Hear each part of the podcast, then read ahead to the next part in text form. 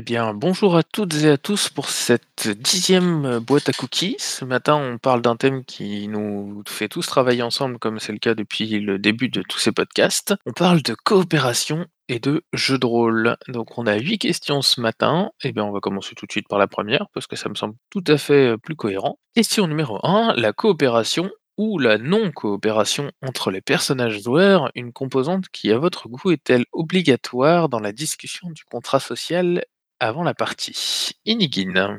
Bonjour, je ne sais pas si elle est obligatoire, mais à partir du moment où la non-coopération peut faire partie du jeu, en particulier à partir du moment où euh, le PJ a prévu un scénario ou a prévu une base d'intrigue euh, dans laquelle les PJ vont s'opposer les uns aux autres, je pense qu'il faut que ça soit parfaitement clair avant le début de la partie, dans la mesure où on s'écarte du schéma normal, c'est-à-dire un groupe de PJ vit une aventure et collabore pour résoudre l'affaire. Euh, on s'écarte du schéma normal, donc il faut que ça soit parfaitement clair, parfaitement explicite et que les attentes des joueurs correspondent euh, à ce schéma de partie, qui par ailleurs ne pose strictement aucun problème. Il y en a plein de jeux qui sont non coopératifs par essence.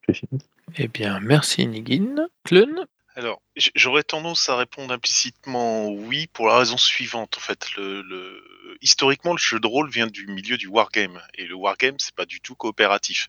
C'est du pur compétitif. Euh, on a euh, son armée contre l'autre, euh, on est joueur contre joueur, et c'est comme ça que ça se passe. La, petite révolution, outre le fait de mettre un personnage pour un joueur au niveau du jeu de rôle, c'était de faire quelque chose de coopératif à la base, le groupe d'aventuriers devait s'unir pour vaincre euh, les antagonistes euh, proposés par le MJ. Donc, je dirais que initialement, dans le jeu de rôle, la coopération, ça fait partie de son ADN. Euh, mais c'est pas parce que c'était comme ça au début que ça peut pas changer.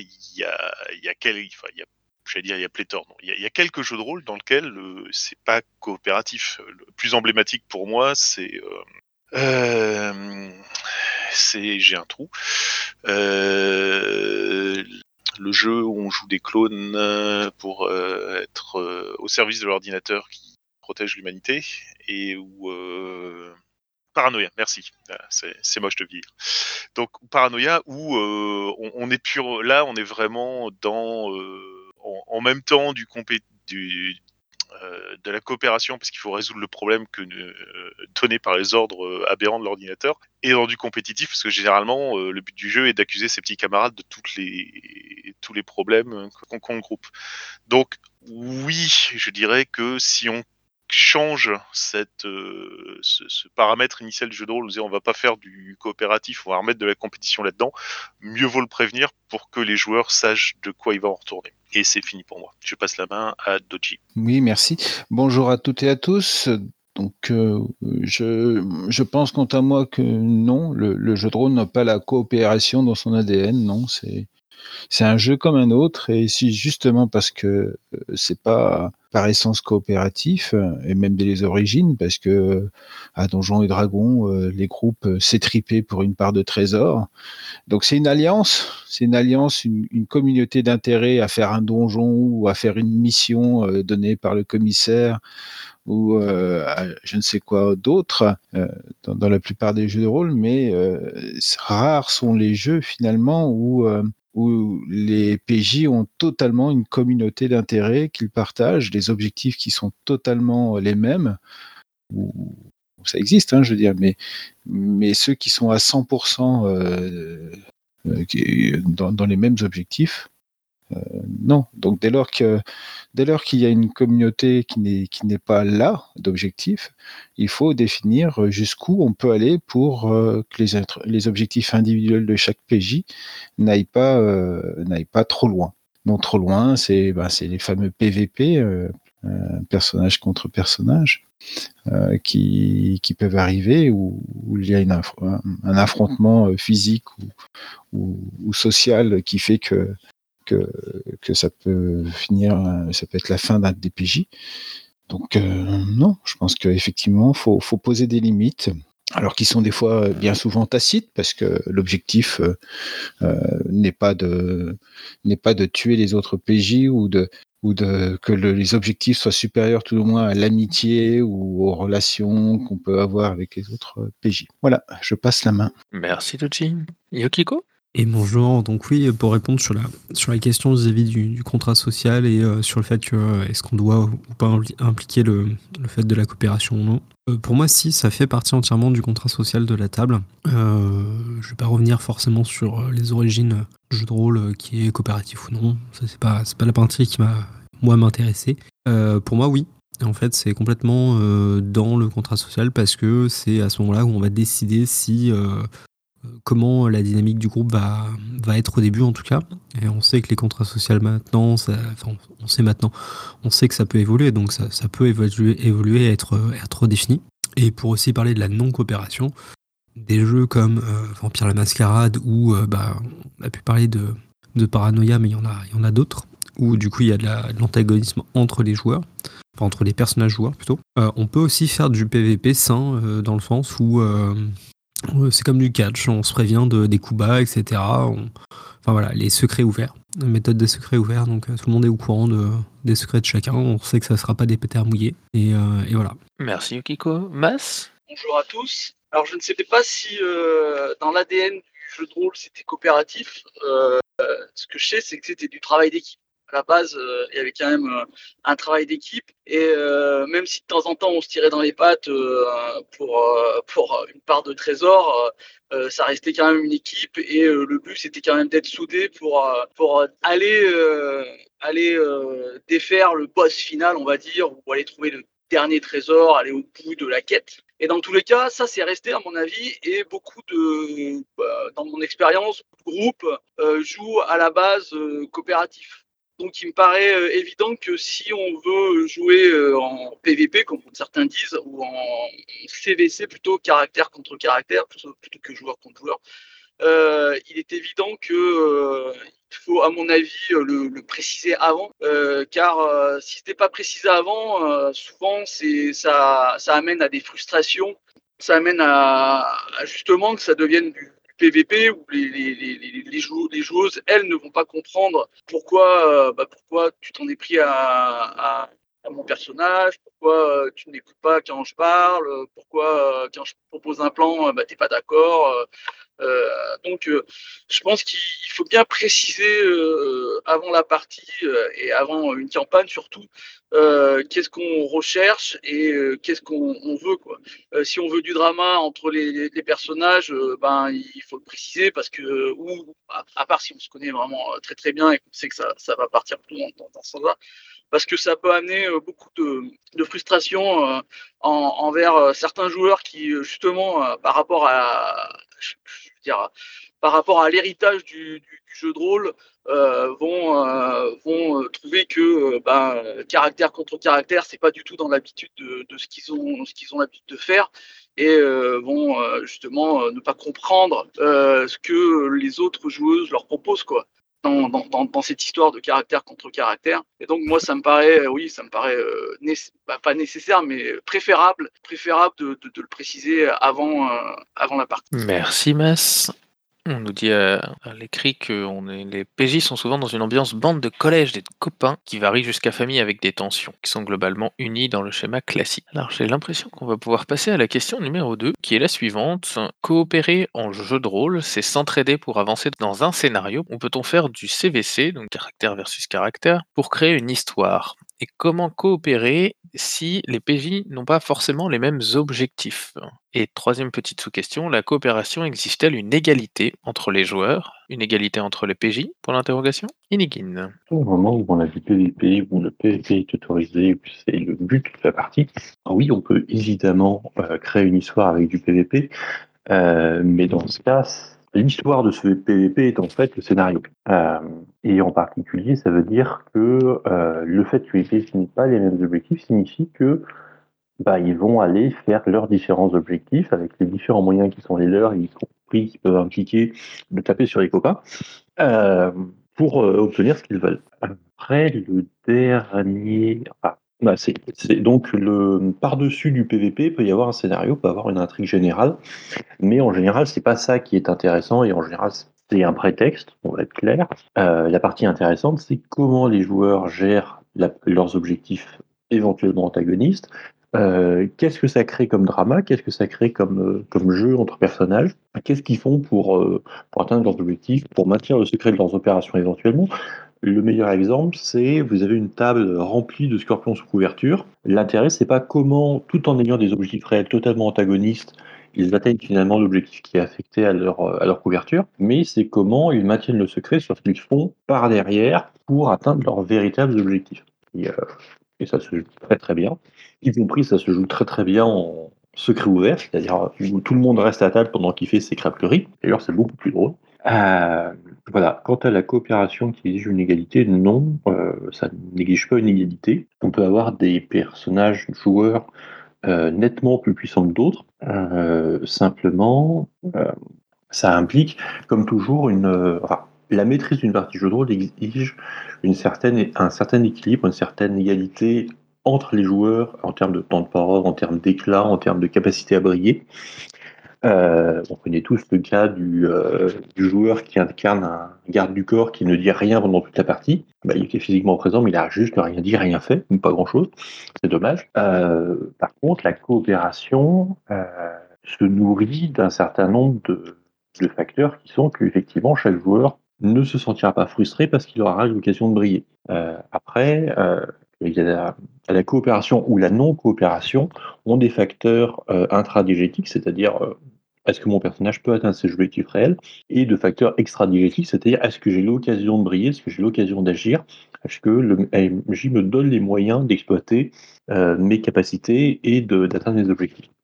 Merci Nigin. Clun euh, alors, pour reprendre les questions, euh, déjà, faut pas voir le personnage contre personnage euh, comme étant euh, du pur fight en fait. Ça peut très bien être de la tension entre personnages.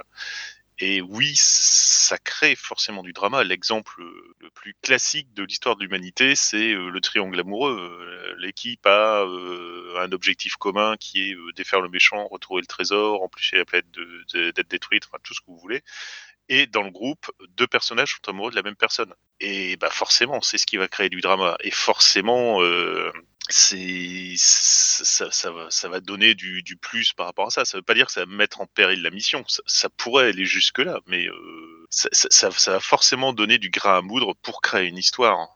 Quant, quant à la question, la coopération exige-t-elle une égalité entre joueurs ou personnages Je je sais pas. Franchement, je, je, sais pas quoi répondre à cette question parce que je dirais que ça dépend des joueurs euh, qu'on a à la table en fait. Je dirais que si, vraiment c'est des joueurs qu'on ne connaît euh, ni d'Eve ni d'Adam euh, en convention, etc. Oui, le mieux c'est de les mettre sur un pied d'égalité. Si on a des joueurs qu'on commence à connaître et dont on sait exactement les attentes, les besoins, les réactions, etc., oui, on peut s'amuser à faire quelques équilibres. Voilà. Et je passe la parole à Masse. Est-ce que euh, le fait de s'entraider ne, ne, permet pas le, caractère contre caractère Moi, je ne crois pas. Je, là, je vais aller dans, dans le sens de Tlon. Euh, à mon avis, on peut avoir le même objectif et, et pourtant euh, avoir des tensions dans, dans, un groupe, tout simplement parce que on, va, devoir faire, euh, quelque chose et, et, et, les, et joueuses et donc les caractères ne seront pas d'accord de la façon de la faire. Donc, euh, euh, juste, donc ça peut amener, euh, ça peut amener euh, entre guillemets un peu de drama, un peu de tension, en disant moi je veux faire ci, non mais c'est plutôt comme ça qu'il faudrait faire, l'autre non, mais si on fait ça, voilà. Donc déjà, déjà dans ces discussions, souvent, et ben souvent les, les, joueuses ne sont pas d'accord, donc ça amène un peu de, de, tension. Et pourtant, ça peut être des, des groupes très unis dans, dans, dans la partie. Donc non, non, moi je ne pense pas que ça, ça pose des problèmes d'avoir un peu de CVC, et, et je pense même pas que ce soit des problèmes si on n'a pas tous le même objectif. Ça peut, ça peut amener euh, pas mal d'histoires, quoi. Ça peut amener, euh, je veux dire, c'est un peu comme, euh, comme dans la vie de tous les jours, quoi. Ça, ça peut amener de l'histoire, de ne pas avoir les mêmes objectifs, même si au final on va aller sur le même chemin, quoi. on va aller, on, va s'avancer sur le même chemin et, et, avancer tous ensemble. Et, mais ça peut amener Euh, après, est-ce que est-ce qu'il faut que tous les, tous les personnages soient soient au même niveau en, égalité euh, d'un point de vue puissance J'imagine que c'est ça la question. À mon avis, euh, je ne crois pas. Non, c'est ouais, c'est comme dans, dans, dans toutes bonnes histoires. On peut avoir par exemple son seigneur avec avec avec ses les, gens qui, l'accompagnent, euh, ses conseillers, et, ils vont pas avoir le, même objectif. Euh, et, pourtant, euh, ça peut, ça peut fonctionner. Et il peut avoir même de la castagne entre, eux. Quoi. Voilà, la, seule chose qu'il faut se mettre en tête, c'est qu'il faut que les joueurs soient prêts, et les joueuses soient prêts à, accepter qu'il y ait de la castagne, et à accepter de perdre ou de gagner. bon, c'est plus facile d'accepter de gagner, mais accepter de perdre, accepter de lâcher prise de temps en temps, euh, il faut que, les joueuses soient intelligentes pour, euh, pour savoir quand euh, c'est intéressant de lâcher prise, quand c'est intéressant de, de, céder et quand justement ce n'est pas intéressant de céder. Et je pense que c'est là le plus dur. Et c'est là où, c'est le plus compliqué, c'est, c'est quand, voilà, quand on, on, doit céder pour que, pour que l'histoire avance et qu'il ne faut pas être têtu comme joueur là, ou joueuse et il faut accepter le fait de céder.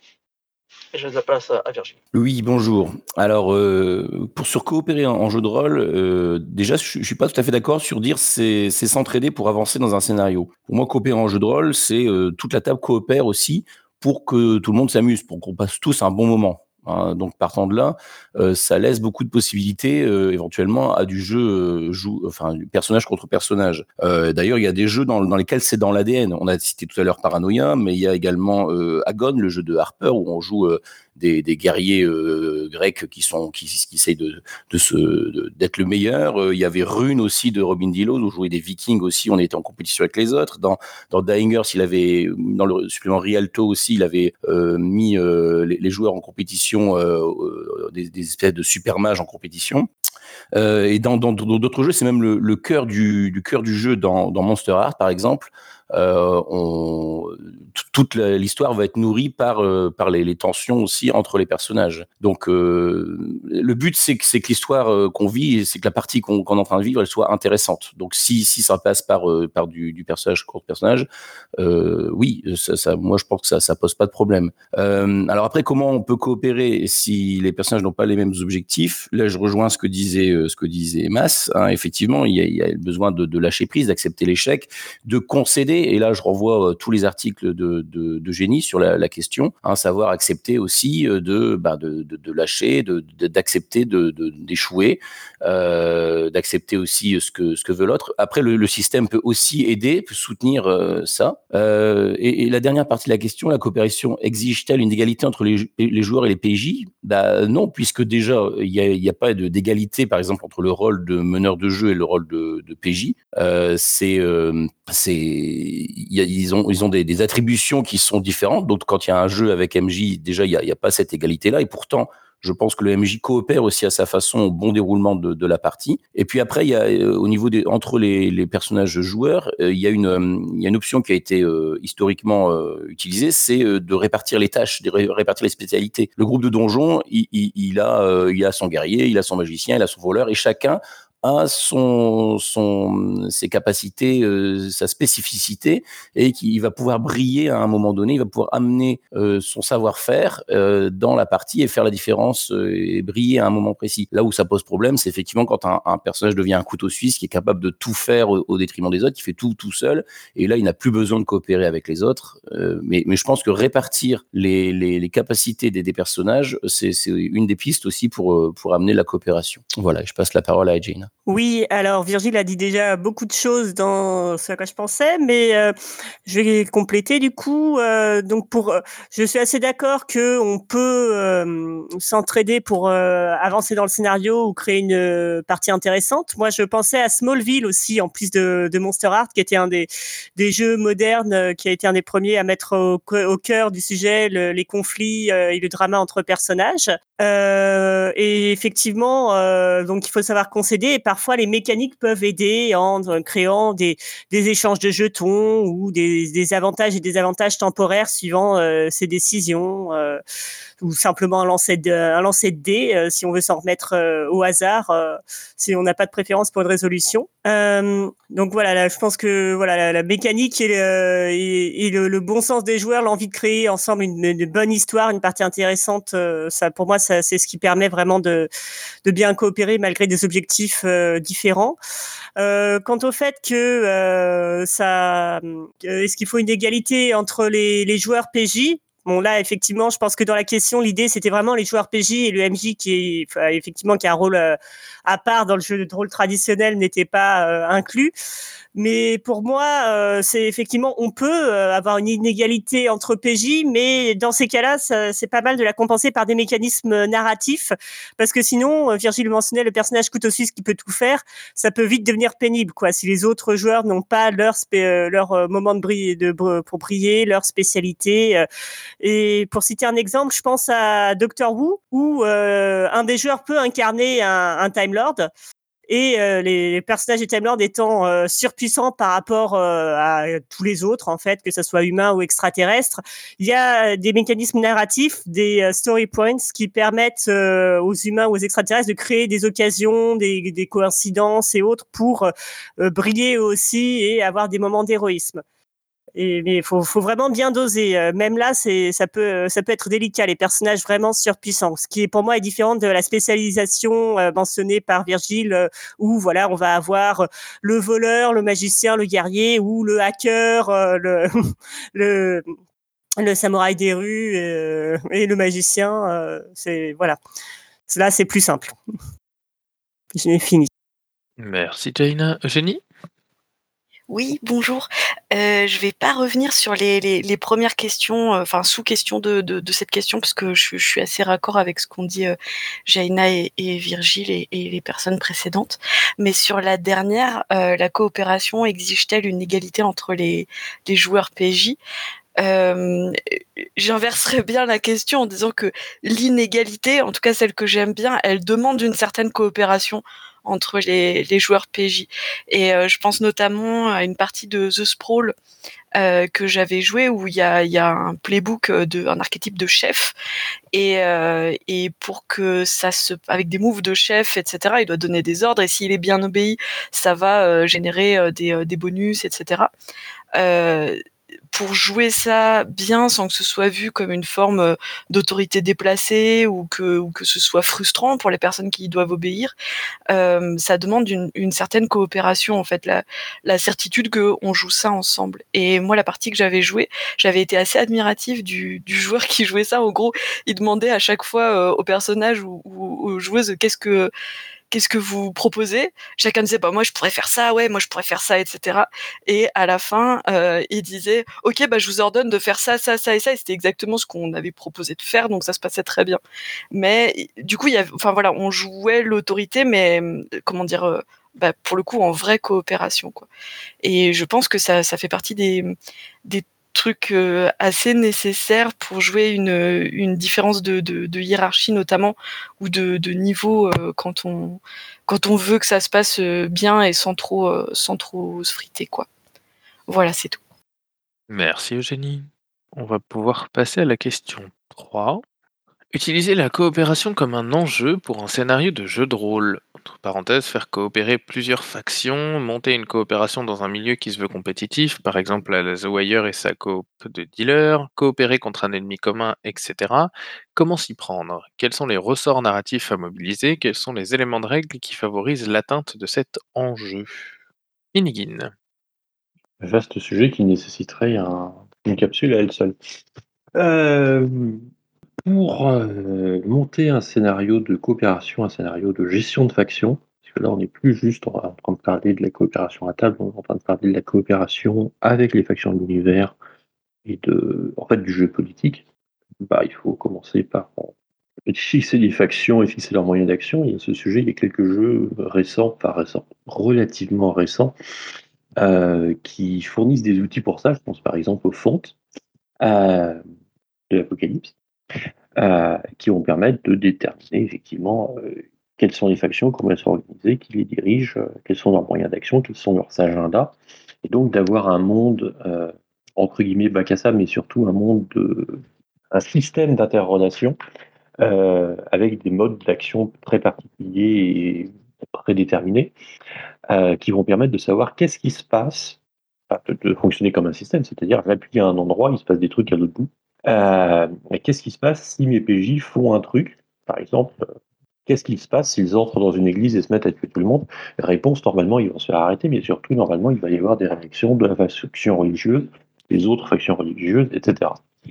Euh, donc, on va avoir un certain nombre de. On va enrichir, on va dire, la façon dont l'univers réagit aux actions des PJ. Et on va enrichir aussi une chose qui est très importante, qui est euh, la façon dont les joueurs peuvent interagir, les PJ peuvent agir sur le monde, euh, puisque du coup, ils vont avoir plein de factions qui agissent, plein de factions qui ont une vie en dehors des actions des PJ, et donc ça va leur permettre de fournir plein de points d'accroche, ou juste de, euh, pas forcément de points d'accroche pour impliquer les PJ, mais de, c'est dans le décor, il y a tout ça dans le décor, et donc ça veut dire que techniquement, vous pouvez interagir, si vous le voulez, avec tous les éléments du décor, que ce soit les factions, que ce soit leurs interactions avec d'autres factions, que ce soit leur ligne d'approvisionnement, que ce soit leur euh, dignitaire, etc. Euh, donc ça fournit plein, plein, plein de jeux, et de façon générale, dont on s'aperçoit assez rapidement on a un jeu avec plein de factions qui interagissent de façon euh, développée, structurée, riche et potentiellement euh, incompréhensible pour un œil extérieur ou pour un œil pour qui l'UMJ ne décrit pas suffisamment ce qui se passe. Et en particulier s'il y a des trucs qui se déroulent dans l'ombre, euh, dans- je veux dire, qui se déroulent de façon cachée à la vue des PJ, euh, c'est que on peut avoir des variations euh, potentiellement infinies, premièrement, et d'autre part très très très complexes, qui fait qu'en réalité on n'exploite jamais à 100% un décor. Euh, on se retrouve généralement à exploiter une petite partie du truc ou une petite partie des possibles, sachant qu'évidemment une fois que les PJ ont commencé à faire rouler leur boule de billard dans ce jeu de quilles, euh, bah, il y a des quilles qui tombent. Euh, C'est-à-dire qu'au bout d'un moment, le, le schéma d'ensemble, la distribution d'ensemble commence à s'éclaircir sérieusement euh, au fur et à mesure que soit les PJ, soit les réactions des factions ont commencé à éclaircir sérieusement le panorama. Donc voilà. Mais euh, je pense qu'il faudrait euh, effectivement, euh, dans le tout à l'heure, je voulais écrire une boîte à cookies spécifique dédiée au sujet.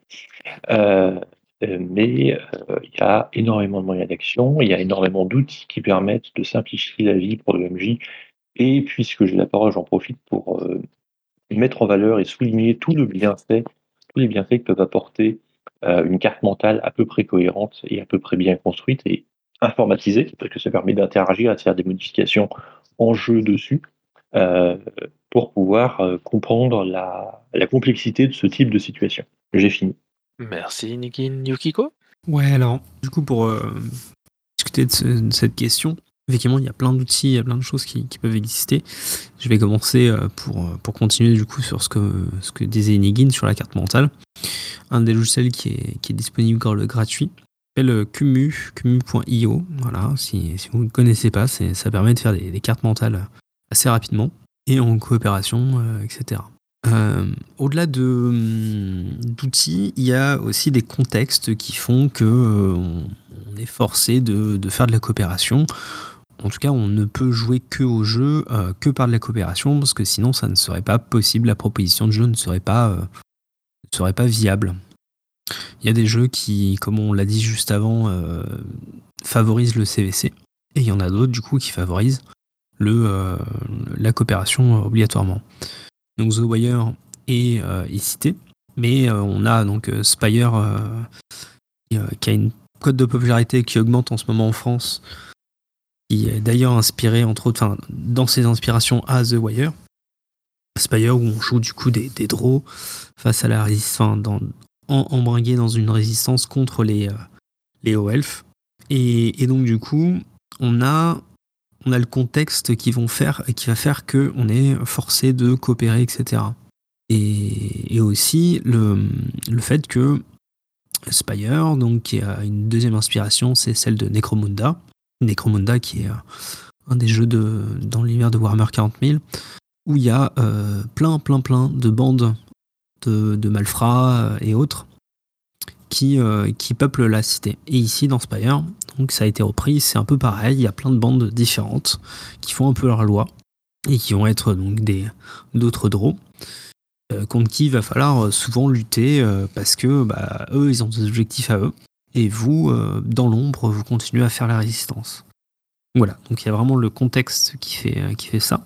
Il y a les ennemis communs ou en tout cas des ennemis qui vont, qui vont avoir leur propre objectif. Et, et voilà. Merci Yokiko. Daina Oui, ça va pas être euh, très très long, mais euh, du coup, pour euh, voilà faire coopérer des factions, euh, des factions en compétition ou en tout cas avec des, des objectifs euh, différents, euh, il y a plusieurs manières de s'y prendre. On peut bon, on peut penser à tout ce qui est mécanisme. Il y a ce, dans pas mal de jeux de rôle euh, des tout ce qui est grandes euh, grandes opérations de grande envergure, etc. qui mettent en place euh, un, système de points euh, que les, les PJ vont, vont acquérir suivant leur, euh, leurs idées et leurs actions, par exemple. Ou euh, après, au niveau plus euh, intradiégétique, on va dire, euh, il y a tout ce qui est évidemment donner un objectif ou un ennemi commun à toutes ces factions, qu'on peut bien entendu créer s'il n'existe pas. C'est toujours euh, quelque chose d'assez efficace, euh, la peur pour forcer les, les gens à s'unir. Et quant au, au ressort narratif classique de ce type euh, d'histoire, euh, moi, comme ça, spontanément, je vais penser à voilà une des factions qui décide de trahir l'alliance qui, qui a eu lieu pour une raison ou pour une autre, la rivalité pour savoir qui va diriger cette alliance qui finalement se met en place, euh, parce qu'évidemment, chaque faction va vouloir, euh, euh, va probablement avoir son poulain. Donc, euh, ça va être compliqué de, réussir à, mettre qui on veut euh, à la tête de cette faction. On peut penser à Game of Thrones, par exemple, quand, quand euh, se fait élire avec l'aide de Sam en, en jouant justement sur euh, la manipulation des d'autres factions. Euh, on va avoir la, le risque de découverte euh, d'éléments sur le, le fameux objectif ou ennemi commun qui risque de menacer l'alliance. Enfin, il y a pas mal de choses qu'on peut mettre en place euh, dans ce type euh, de récit. Euh, euh, je crois que c'était Yannick qui mentionnait les, les fonts qui sont effectivement un bon outil pour ce genre d'histoire. Je pense aussi à tout ce qui est compte à rebours de Tales from the Loop ou Monster of the Week qui permettent de, montrer ce qui risque de se passer si les PJ n'agissent pas euh, ou laissent euh, les autres agir. Euh, et effectivement, les, cartes mentales, les cartes heuristiques, c'est vraiment un, gros plus pour gérer les, différentes relations entre les factions, leurs objectifs, etc. Voilà, j'ai fini. Merci Jaina. Eh bien, je pense qu'on peut passer à la question 4 dans ce cas-là. On va revenir dans le côté mécanique pour se poser la question quelle mécanique lorsqu'un personnage en aide un autre Point d'interrogation?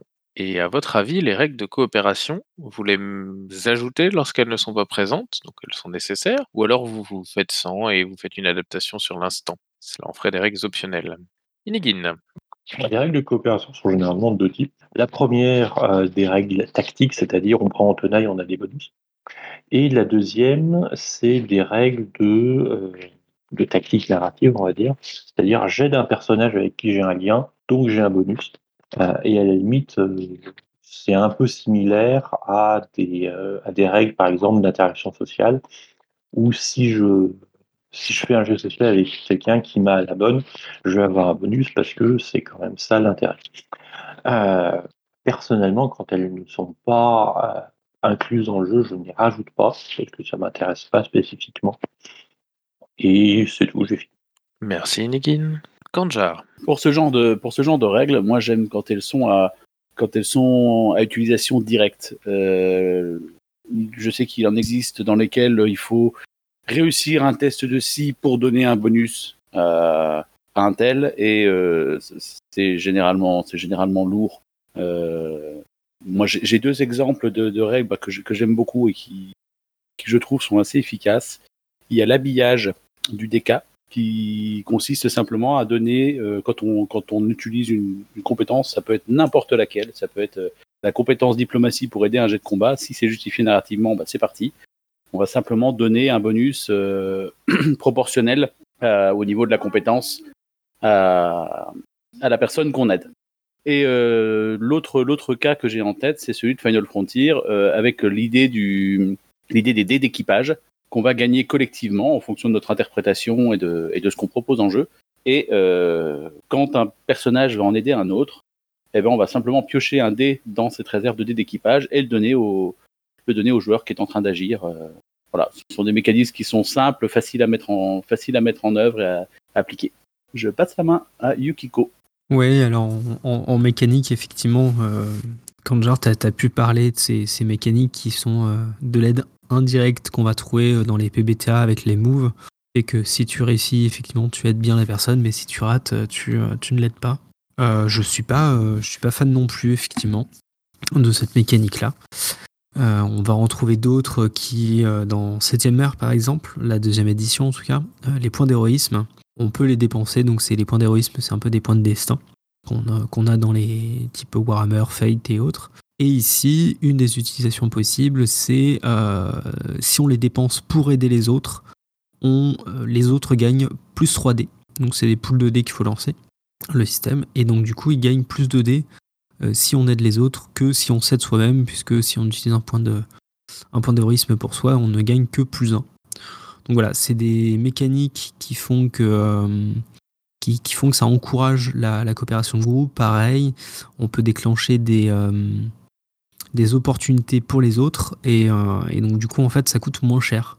On dit euh, je j'utilise du coup un, point ou enfin une action pour c'est pas un point c'est une action une mise pour, déclencher une, opportunité. En fait, c'est quelqu'un d'autre qui va l'utiliser. Et voilà.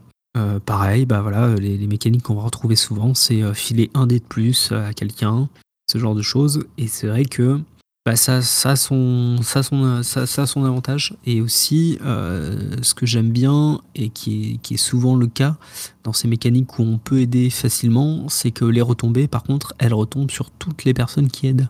Voilà. Je passe la parole à Virgile. Alors moi, comme d'autres mécaniques, je pense que c'est intéressant à partir du moment où ça amène quelque chose euh, en plus dans la partie. C'est-à-dire que ça, ça amène des éléments narratifs, euh, ça enrichit la partie avec d'autres éléments narratifs. C'est-à-dire si les mécaniques, elles poussent à expliquer ben, comment, comment on aide, de quelle façon on va aider. Euh, puis par, parfois c'est c'est très, dire, donner une potion de soin à un copain, euh, euh, c'est aussi l'aider. Euh, Donc et pourtant c'est pas forcément géré par une mécanique spécifique, il y a pas de bonus ou donc voilà quand euh, quand ça amène quelque chose en plus euh, dans dans la partie. Euh, ou si, si ça amène aussi après à s'interroger sur les liens entre les personnages. Qu'est-ce que ça va changer entre nos personnages que celui-ci est venu aider ce personnage-là alors qu'il aurait pu aller peut-être aider un autre. Il a choisi de venir aider celui-là. Pourquoi? Qu'est-ce que ça change dans nos relations? Donc, quand ça quand ça amène quelque chose. Dans, soit dans, dans ce qui se passe en jeu, dans ce qu'on raconte en jeu, soit dans, ce qui, dans les interactions entre les personnages. Pour moi, ça, c'est une bonne mécanique si elle, elle, vient soutenir euh, un de ces deux éléments-là. Après, les règles de coopération nécessaires optionnelles, moi je pense que c'est nécessaire parce que de toute façon, des, des, moments, euh, des moments de, coopération, euh, il y en a très très souvent en jeu de rôle. Hein, donc c'est bien d'avoir des, repères pour savoir comment comment les jouer, comment comment voilà euh, euh, tirer parti de, de ces moments, les rendre intéressants. Encore une fois, à partir du moment où les règles sont bien faites et qu'elles permettent de rendre ces moments-là euh, plus intéressants que simplement les narrer sans se, sans s'occuper de la mécanique. Et je passe la parole à Tlon. Merci Virgile. Juste pour ajouter à la liste des, de ce qui se fait dans les, les règles de coopération, euh, la version Star Trek sortie par Mofidus il y a quelque temps permet deux choses. Euh, la première, c'est que les, succès individuels euh, donnent accès à des points d'équipage qui sont mis dans un pool commun et dans lequel justement l'équipage peut piocher allègrement pour réussir à avoir des bonus dans ses actions.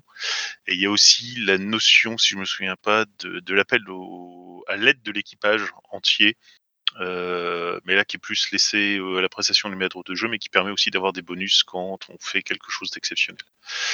Euh, autre chose sur un, jeu développé avec Shuba euh, dans D-Day, le, quand un, héros de série rentre dans un conflit, il y a moyen pour un autre héros de venir l'aider, ce qui fait qu'il lui donne des succès en plus, sachant qu'il doit expliquer et motiver son succès pour lui donner le, succès en plus. Mais donc, il accepte aussi bien la, réussite ou l'échec en fonction de ce qu'il y aura euh, en résultat du conflit. Euh, L'exemple typique, c'est euh, le héros saute dans une voiture et commence à faire une poursuite pour essayer de rattraper un des bad guys qui s'enfuit. Et euh, un autre héros peut dire euh, je fonce aussi côté passager pour l'assister et euh, je lui donne un succès supplémentaire parce que je connais très bien ce quartier, je peux lui dire de prendre ce raccourci qui permettra de l'intercepter. Voilà des exemples typiques de mécaniques qui permettraient de, de, de formaliser la, la coopération euh, entre personnages pour les joueurs. Et je passe la parole à Eugénie. Oui, euh, je voulais, je voulais poursuivre, euh, enfin faire une espèce de fusion entre ce que Yukiko avait dit sur le fait de partager les, retombées quand on quand on aide, et sur ce que Virgile a dit des, règles qui, qui doivent apporter quelque chose en termes de, coopération pour pour être intéressantes.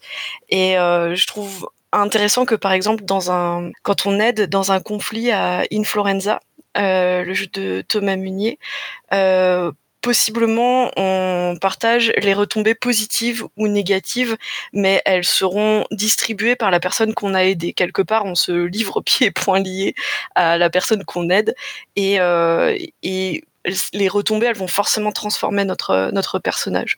Donc la, coopération, l'entraide euh, nous transforme quelque part. Euh, dans Summer Camp euh, de Melville, où on joue des euh, des, euh, scouts euh, en, en forêt notamment, euh, la coopération elle est gratos. Euh, C'est-à-dire qu'on peut toujours aider et ça coûte rien parce que le propos c'est justement que euh, les enfants euh, s'entraident et font des trucs ensemble et c'est cool. Et euh, Melville va un cran plus loin dans, Bois dormant où l'action de sauvetage, c'est-à-dire l'entraide quoi, aider quelqu'un d'autre, non seulement elle réussit tout le temps et, enfin, et elle est gratos, mais en plus si la personne qu'on aide a envie de nous remercier, elle peut nous donner un ou deux jetons dont on a besoin par ailleurs pour avoir des scènes qui se passent bien. Donc du coup, euh, la gestion, pas juste de qu'est-ce que ça nous apporte de nous entraider en termes de réussite, mais aussi de comment on gère les retombées, elle peut être super différente euh, selon bah, ce qu'on a envie de raconter, quoi, les, les propos des, jeux. Voilà, c'était tout. Merci Eugénie. Eh bien, je pense qu'on va passer à la question 5. Donc la question 5, c'est une question de d'une des personnes qui est là ce matin, c'est bien, ça tombe bien qu'ils soient là. C'est des idées pour animer la gestion collective d'un méta-personnage point d'interrogation, comme par exemple un vaisseau spatial ou le robot géant d'une équipe de Power Rangers. Et si ça peut vous motiver, sachez que la réponse à cette question sera probablement très utile à la personne qui me l'a posée. Cousin Alesque. Bonjour, alors pour euh, l'exemple du vaisseau spatial, je vais prendre euh, la mécanique développée dans Planet Mercenary, qui est un jeu qui, euh, qui euh, jeu de l'anniversaire du, comics, du webcomics Schlock Mercenary, où on interprète et qui est une compagnie de mercenaires dans l'espace. Donc évidemment, il y, a le, vaisseau qui fait partie du matériel qui est à gérer. Celui-ci est géré par une intelligence artificielle dont le niveau dépend ben, grosso modo de la richesse de la compagnie. Euh, elle va on lui associe un bonus euh, qui en, commence à peu près grosso modo à plus 2 et qui va jusqu'à plus 5, plus 6 pour vraiment les très grosses IA. Et ce qui se passe, c'est que pour gérer euh, le vaisseau, en fait, euh, caractéristiques sont dupliquées sur chaque feuille de personnage et chaque joueuse va gérer un aspect du vaisseau, c'est-à-dire que ben, le capitaine va, le capitaine va gérer les, les tirs, il y en a un autre, qui, une autre joueuse bah, qui va gérer euh, les mouvements, les esquives, euh, une troisième qui va gérer euh, la gestion des boucliers, et ainsi de suite. Du coup, ça permet lors des combats spatiaux à tout le monde de participer, de pas pas devoir compter sur le pilote qui va tout faire, quasiment.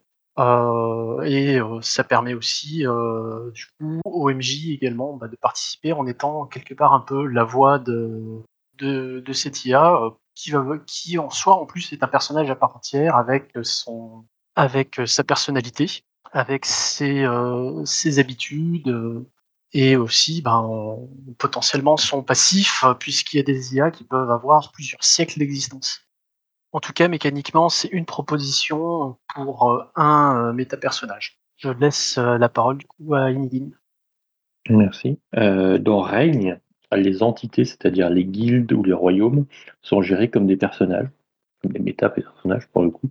euh, avec des, euh, des compétences qui représentent en fait leurs ressources, leurs ressources militaires, leurs ressources financières, leurs euh, moyens d'action diplomatique. Et si chaque personnage est théoriquement doté d'un, ministère ou domaine d'action, globalement, ils font des jets selon ses, ses compétences et non pas selon leurs propres compétences de diplomatie ou militaire pour accroître ou euh, faire agir les, euh, les ressources euh, générales de, de, l'entité. Ce qui permet par exemple de faire des jets pour simplement utiliser les forces militaires d'une nation pour, à la guerre ou les ressources financières pour les faire fructifier et en obtenir de nouvelles. Donc ça permet de gérer des gros ensembles, de gérer littéralement des royaumes de façon à peu près simple et, et cohérente avec le reste du système. Parce que c'est aussi ça la question, c'est est-ce que les mêmes règles qui s'appliquent aux personnages peuvent s'appliquer aux méta-personnages? Euh, Règne le gère de façon à peu près euh, harmonisée. J'ai fini. Merci Nigin. Eugénie. Euh, c'est peut-être une, une autre, euh, un autre type de méta-personnage, mais euh, euh, dans Bluebird's Bride, euh, les, on joue les différentes facettes de la fiancée de, de Barbe Bleue. Et du coup, euh, chacune a, voilà, un aspect de, de, la personnalité. Et euh, à la création de personnages, euh, donc on a des playbooks, hein, c'est hyper orienté. L'une va décrire par exemple les mains, l'autre va décrire par exemple le visage, l'autre par exemple la bouche ou le regard. Donc ça, ça, déjà quelque part on, on construit le méta personnage par petits morceaux, chaque, dont chacune on a la responsabilité. Et pendant le jeu, on se passe un anneau. Euh, qui, est que quand on a l'anneau, euh, on, peut euh, bouger entre guillemets la, mariée, enfin être la, fiancée de, Barbe Bleue. Et il y a des moves différents selon qu'on a l'anneau ou pas, selon qu'on peut agir ou qu'on est cantonné aux perceptions, aux, réflexions, etc. Et, évidemment, les, personnages s'engueulent entre eux sur donne-moi l'anneau, mais je vais agir mieux que toi, etc. Ou, prends l'anneau, j'ai trop peur, ou ce, genre de truc. Et ça, crée un jeu qui est, qui est assez intéressant où il faut bien qu'on ait conscience justement que nos personnages c'est des personnalités, c'est pas la fiancée elle-même en fait. La fiancée est cette espèce de, de méta euh, personnage qu'on qu se partage quoi. Et un, un deuxième euh, un deuxième truc. Je sais pas tellement si ça si ça a sa place là dedans mais enfin je trouvais ça marrant de le mentionner parce que bah, du coup ça existe. Euh, ça m'est arrivé dans des parties un peu mindfuck euh, de on commence on a chacun nos personnages. Je pense à une partie qui s'appelait perdu sous la surface. On joue une espèce de, de, groupe de personnages un peu façon la horde du contrevent qui veut remonter qui, qui vit sous terre et qui veut remonter vers la surface qui est une espèce de d'horizon mythique quoi. Et on est on est parti dans un enfin dans un voyage qui dure depuis on sait pas combien de temps et on sait pas si on arrivera au bout. Et euh, nos personnages s'appellent genre la corde, le sac, enfin voilà, selon un peu le, le, le rôle qu'on a dans, dans, le groupe, quoi. Et petit à petit, la réalité se délite et on finit par se rendre compte à la fin de la partie qu'on était juste une personne, quoi. Et que, et que ce qu'on a joué, c'était euh, une espèce de, de, de, fracturation des, des personnalité, mais c'était pas du tout posé au départ. Juste à force d'avancer dans la partie, on se rend compte que que qu'on était juste la même personne, quoi. Et euh, c'était c'était assez chouette à, à découvrir. Et c'est tout pour moi. Merci Eugénie. Kanja? Oui, alors je j'interviens un peu pour, pour me dénoncer. Hein. C'est moi qui ai, euh, avec, avec la bénédiction d'Asgard Oden, euh, hacké la, la boîte à cookies pour des, pour des projets personnels. Euh, c'était surtout euh, l'idée que, que j'avais. J'ai remarqué que quand, on, quand on gère un méta personnage de ce genre, c'est le cas dans Final Frontier, euh, on se retrouve très souvent à euh, se dire, eh ben, puisque puisqu'on veut donner la, la, place à un peu tout le monde, on va laisser chacun gérer un aspect de, on du personnage euh, et donc un des jets qu'il va devoir faire durant le tour. Et ça peut conduire à multiplier les, tests euh, avec bah, comme comme dans le cas de Final Frontier, par exemple, on, pour chaque pour chaque tour de combat spatial, on va avoir la phase du capitaine, la phase du pilote, la phase de, de l'ingénieur, la phase du de l'artilleur, etc. Et ça fait des choses qui sont assez, assez interminables, avec parfois certains tests qui sont là, on a l'impression qu'ils sont plus là pour dire bon bah il fallait bien lui donner un rôle, donc on, va lui donner ça, et euh, qui peuvent paraître un peu superficiels. Et je trouve que ça manque de, ça manque souvent de fluidité. Et je suis en recherche. Donc là, par exemple, il y a l'idée de, de Bluebird's Bride peut être intéressante dans la mesure où il y a toujours qu'une seule personne aux commandes euh, et on va se, refiler le, la place principale euh, façon bâton de parole. Hein, euh. Et voilà, donc euh, c'est vraiment cet aspect-là, moi, qui, m'intéressait d'explorer. Euh, euh, je pense qu'il y, a- beaucoup de choses à faire, mais je ne sais pas encore trop lesquelles. Donc je passe la main à Virgile et je remercie toutes celles et ceux qui ont déjà répondu et qui vont encore répondre. Oui, alors moi je dirais la première chose à, faire, c'est de se poser la question qu'est-ce qu'on veut, sur quoi on veut faire porter l'importance? Est-ce que c'est le méta personnage ou est-ce que c'est le- les personnages joueurs? C'est-à-dire, euh, on- soit on va privilégier l'influence que les personnages joueurs vont avoir sur le méta personnage. Euh, dans ce cas-là, ils vont, ce qui va être important, c'est quelles décisions ils vont prendre pour développer ce méta personnage. Souvent, on arrive sur des phases de gestion, des choix d'équipements à rajouter, des, des- voilà. Et comment comment on le comment on le développe? L'autre euh, euh, façon de voir les choses c'est de dire de quelle façon le développement du méta-personnage va influer sur le développement de chacun des personnages euh, en dessous. Euh, donc c'est c'est euh, déjà trancher trancher ça. Qu'est-ce qu'on veut privilégier l'un ou l'autre? Dans Blades in the Dark, il y, a une, solution que je trouve intéressante, même si elle reste très technique, c'est que le, méta-personnage, donc la, la, guilde de, de, de voleurs des personnages, dispose d'une sorte de grille de développement. Et euh, cette grille va servir aussi à, euh, ils vont développer leur personnage en évoluant sur cette grille, enfin le, méta-personnage en évoluant sur cette grille, et ça va donner aussi un cadre sur les aventures qu'ils vont vivre. C'est-à-dire que ça va, amener euh, de, de, de- de- des types de scénarios. Euh, donc là, le développement du méta-personnage, il est intéressant parce que il va amener euh, des éléments narratifs aussi dans l'histoire. Et on va pas seulement être dans un aspect de gestion, hein, parce que souvent c'est le cas. hein, c'était le cas par exemple dans Ars Magica, euh, dans les dans les alliances, c'était le cas dans Guild, où on arrivait très vite à, finalement à passer en mode de, un peu jeu de plateau de gestion, et on perd le côté narratif du jeu de rôle. Donc pour garder ça, je pense que c'est intéressant de trouver un équilibre euh, et de, trouver des, mécanismes qui vont permettre de gérer le méta-personnage en amenant toujours de, de- des- choses à raconter, et ça vient perturber, enrichir, amener les personnages aussi dans d'autres directions que ce qui, qui vers, ce quoi ils vont aller naturellement. Voilà. Et je passe la parole à Yukiko. Alors ouais, pour revenir un petit peu sur les méta-personnages et autres, ça, ça m'y est pas fait penser tout de suite parce que on, parlait de vaisseau spatial ou de robots géo- géants de, Power Rangers, euh, mais dans euh, Magistrat et Manigance, on joue par exemple les assistants euh, du magistrat et le magistrat est géré de manière collaborative autour de la table. Il n'y a pas de, y a une, donc dans le world building, on va le, créer de manière, euh, enfin collaborative du coup, euh, ensemble en lui donnant ses traits euh, de personnalité, etc. Et ensuite, durant la partie, on va pouvoir, enfin le, MJ va proposer en fait de manière aux joueurs de, de- de jouer à tour de rôle pour qu'ils puissent, pour qu'ils puissent jouer en fait. Voilà.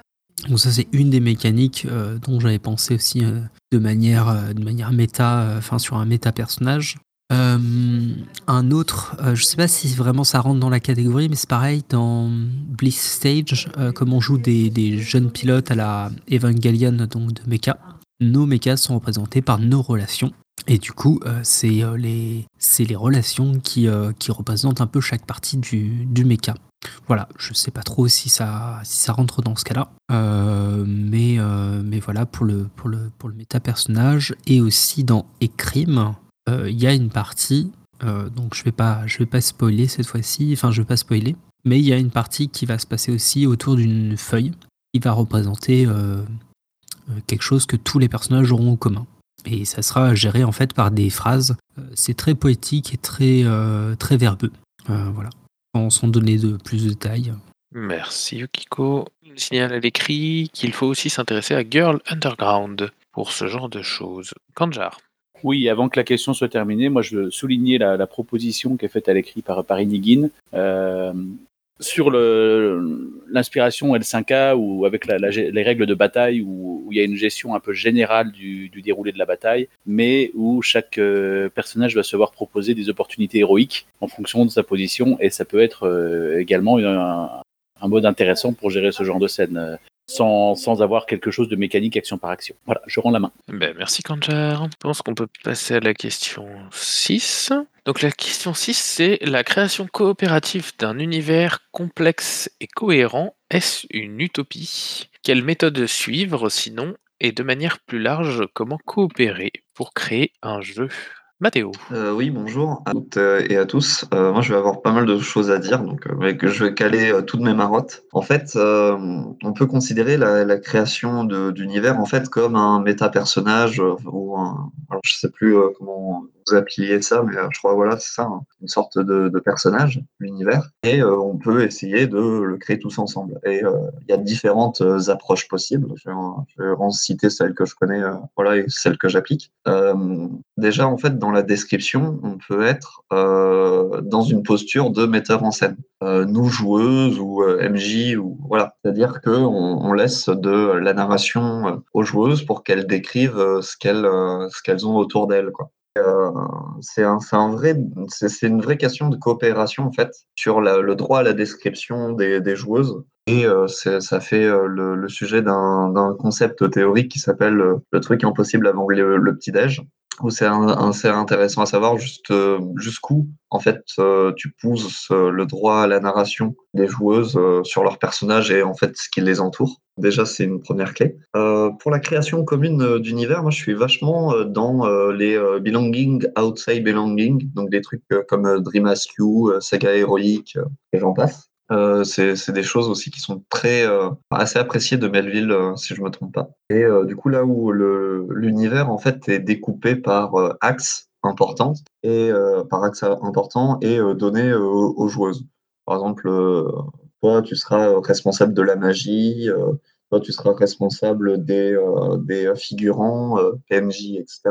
Et euh, alors c'est euh, le, Bob, donc euh, Belonging Outside Belonging, c'est normalement un truc prévu pour du 100 MJ, mais on peut le mettre en MJ. Moi, c'est un truc que j'applique énormément, c'est quelque chose que j'aime beaucoup. C'est le fait d'avoir une personne référent sur un sujet, sur un thème donné à l'univers. Et du coup, ça crée une sorte de, de cohérence interne pour cette personne, parce que c'est toujours la même qui répond au, au même sujet. Quoi. Et c'est ça peut donner des effets sympas si, par exemple, il joue il ou elle joue un personnage qui euh, a les mêmes connaissances que lui. Par exemple, euh, on pourrait se dire que bah, le vieux magicien du groupe à la Gandalf, bah, c'est lui qui amène toute la description par rapport à la magie, parce que c'est lui qui le connaît le mieux. Euh, et du coup, euh, vient un sujet important de euh, donc la question, c'est est-ce que c'est une, utopie d'avoir un univers complexe et cohérent euh, Voilà, quelle méthode? Alors, en soi, à partir du moment où chacun a un rôle à jouer autour de la table et apporte autant qu'il veut, par l'émergence, vous pouvez faire un truc aussi complexe que vous le voulez.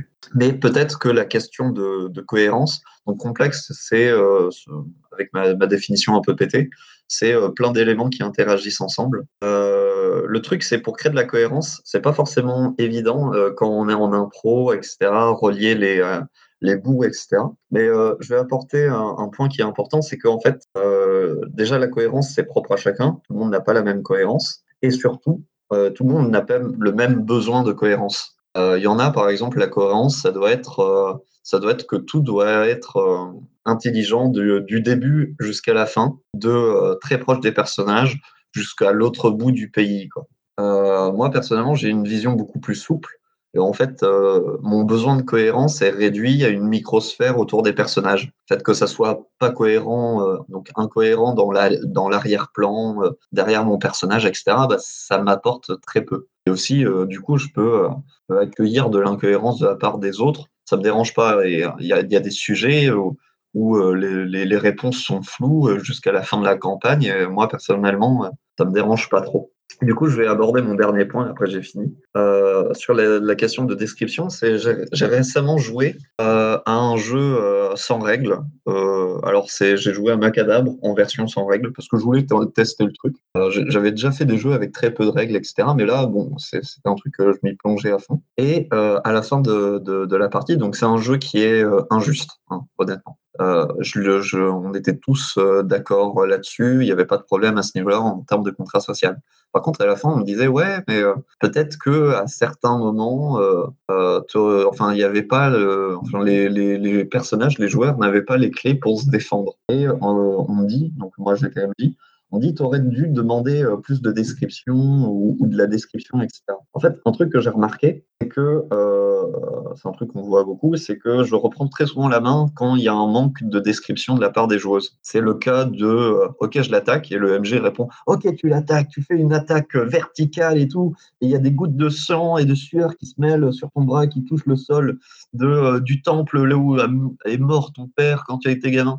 Et, euh, bon, là, j'abuse un peu, mais voilà, c'est ça le, le c'est que le, MJ en, rajoute. Et en fait, je me dis que euh, très souvent, quand euh, les joueuses laissent des blancs derrière, j'enchaîne avec plus de description, avec la suite pour jouer de manière un peu fluide. En fait, l'effet un peu pervers du truc, c'est que bah, les joueuses ont, ont pas forcément énormément le temps ou l'habitude de décrire. Et en fait, le reproche qu'on me faisait de toi, MJ, tu devais demander aux joueuses de décrire sur le coup. J'étais là, bah non, attendez, euh, c'est euh, c'est à vous aussi, joueuses, de euh, prendre part à, la description et pas juste de résumer à votre acte dans ce mode de jeu-là. Dans un autre mode de jeu, pourquoi pas Et dans ce mode de jeu, ça te demande vraiment un effort collaboratif, en fait, collectif de description, tu vois. C'est à partir de, vos descriptions que je vais, je vais faire mon arbitrage de MJ, on va dire. Voilà, donc c'est mes réflexions actuelles. Voilà, j'ai fini. Merci Tapis. Donc, euh, on va passer à la question 7. La coopération du MJ implique-t-elle qu'il ne met pas de bâton dans le roue des joueuses? Inigine. Bah non, le principe, le principe du MJ, c'est qu'il met des bâtons dans les roues des joueuses. Faut pas déconner. J'ai fini. Merci Inigine. Eugénie? Je, suis un petit peu sur la euh, même longueur d'onde que, que Inigine, mais euh, en fait je dirais que pour moi les meilleurs jeux coopératifs c'est les jeux sans MJ. Et du coup euh, ça, voilà ça, nous sort un peu de la question de la même façon que, la, ré- la réponse d'Inigine quoi. Euh, je trouve que c'est dans les jeux sans MJ que qu'on éprouve le plus à la fois la nécessité de la, de la coopération et de la, collaboration à la table pour, pour créer une histoire ensemble et, euh, et où on en voit les comment dire où ça peut se déployer le mieux, ne serait-ce que parce que chacun pose à égalité un regard sur le monde. Euh, ça rejoint peut-être un peu aussi euh, ce que ce qui a été dit plus tôt sur sur la, question précédente, mais ça les jeux sans MJ sont, sont quand même les mieux placés pour faire de la, du récit choral. Euh, et comme chacun pose à égalité un regard sur le monde, il n'y a pas une vérité euh, qui nous est euh, cachée et qu'il faudrait découvrir ou que, à laquelle on va se confronter, mais il y a, y a des, voilà, plein de façons d'interpréter la même chose. Je pense que c'est plus c'est plus adapté euh, pour pour faire de la de la coopération en tout cas en termes de, de création. Après de la, coopération au sein d'un groupe de de PJ euh, euh, comment dire qui doit se confronter à l'extérieur c'est autre chose. Et là-dessus peut-être que un, un environnement extérieur, on va dire dangereux ou menaçant ou, ou particulièrement instable, va renforcer et souder un groupe pour qu'ils arrivent à coopérer ensemble. C'est possible que ce trope-là soit aussi euh, euh, incrusté dans, ta question, je sais, je sais pas. Euh, voilà, c'est tout pour moi. Merci Eugénie. J'en profite pour dire que, même si je le dis de manière régulière, c'est toujours bon de le répéter, les, questions ne sont pas des, des dogmes absolus, au contraire, n'hésitez pas à les tordre ou, ou à les retourner comme... Léna Oui, alors euh, Ingrid a pressé un peu après à l'écrit, mais effectivement, pour moi, le MJ ne met pas des, des bâtons dans les roues des joueurs, mais bien des personnages. Parce que euh, finalement, quand on, dans, dans la plupart de la plupart temps, quand on fait une partie de jeu de rôle dans une histoire, on va dire relativement classique, il arrive euh, des aventures, des bricolades aux personnages qui, que généralement, la, ils n'auraient pas choisi de manière intradiégétique, mais que les joueurs, euh, voilà, eux, ils veulent euh, qu'il leur arrive des choses. Euh, Il y a, quelques exceptions aujourd'hui avec euh, des, jeux qui sont plus centrés sur le, quotidien ou autre, mais la plupart du temps, dans le jeu de rôle, euh, on, est quand même dans la maxime, les gens heureux n'ont pas d'histoire, donc il leur arrive des, aventures ou des mésaventures, même si ça, peut évidemment bien se finir, mais durant la partie, il leur arrive des tas de choses. Donc finalement, c'est une coopération là-dessus entre joueurs et MJ, mais les personnages, eux, voilà, eux forcément, ne, ne choisiraient pas ça s'ils pouvaient, euh, si- si- s'ils étaient réels, quoi. Je sais pas si quelqu'un a vu The Gamers. euh, Il y a un moment, euh, euh, ce, ce côté un peu méta où les personnages sortent euh, du jeu. euh. Mais voilà, je pense que finalement, il y a de la coopération de manière méta et euh, le, le MJ met des bâtons dans les roues des personnages. euh. Après, euh, s'il met des bâtons dans les roues des joueuses et qu'il les empêche de faire ce qu'ils veulent, là, c'est un problème de contrat social pour moi. Merci Jaina. Yukiko? Oui, euh, moi, le, le- la question elle-même est intéressante. Par contre, le mettre, les bâtons dans les roues, ça me posait problème parce que c'était, euh, euh, ça me paraissait être euh, un peu violent dans le sens où ça, indiquait une adversité, une forte adversité en tout cas, contre les joueurs, ce qui pour moi n'est pas le rôle du MJ. Par contre, mettre de l'adversité, effectivement, c'est un des rôles de, du MJ, en tout cas de, créer des, situations d'adversité au, au, au personnage pour que les joueuses puissent réfléchir à, comment les surmonter. Une fois cette question, on va dire, euh, ellipsée répondue. euh, et effectivement, là, en fait, la coopération euh, du MJ, pour moi, en fait, elle est, elle est importante pour que, pour que tout le monde puisse aller dans la direction de vouloir créer l'histoire, que ce soit les, les joueuses ou le MJ, du coup, qu'on puisse créer en fait l'histoire de manière collaborative.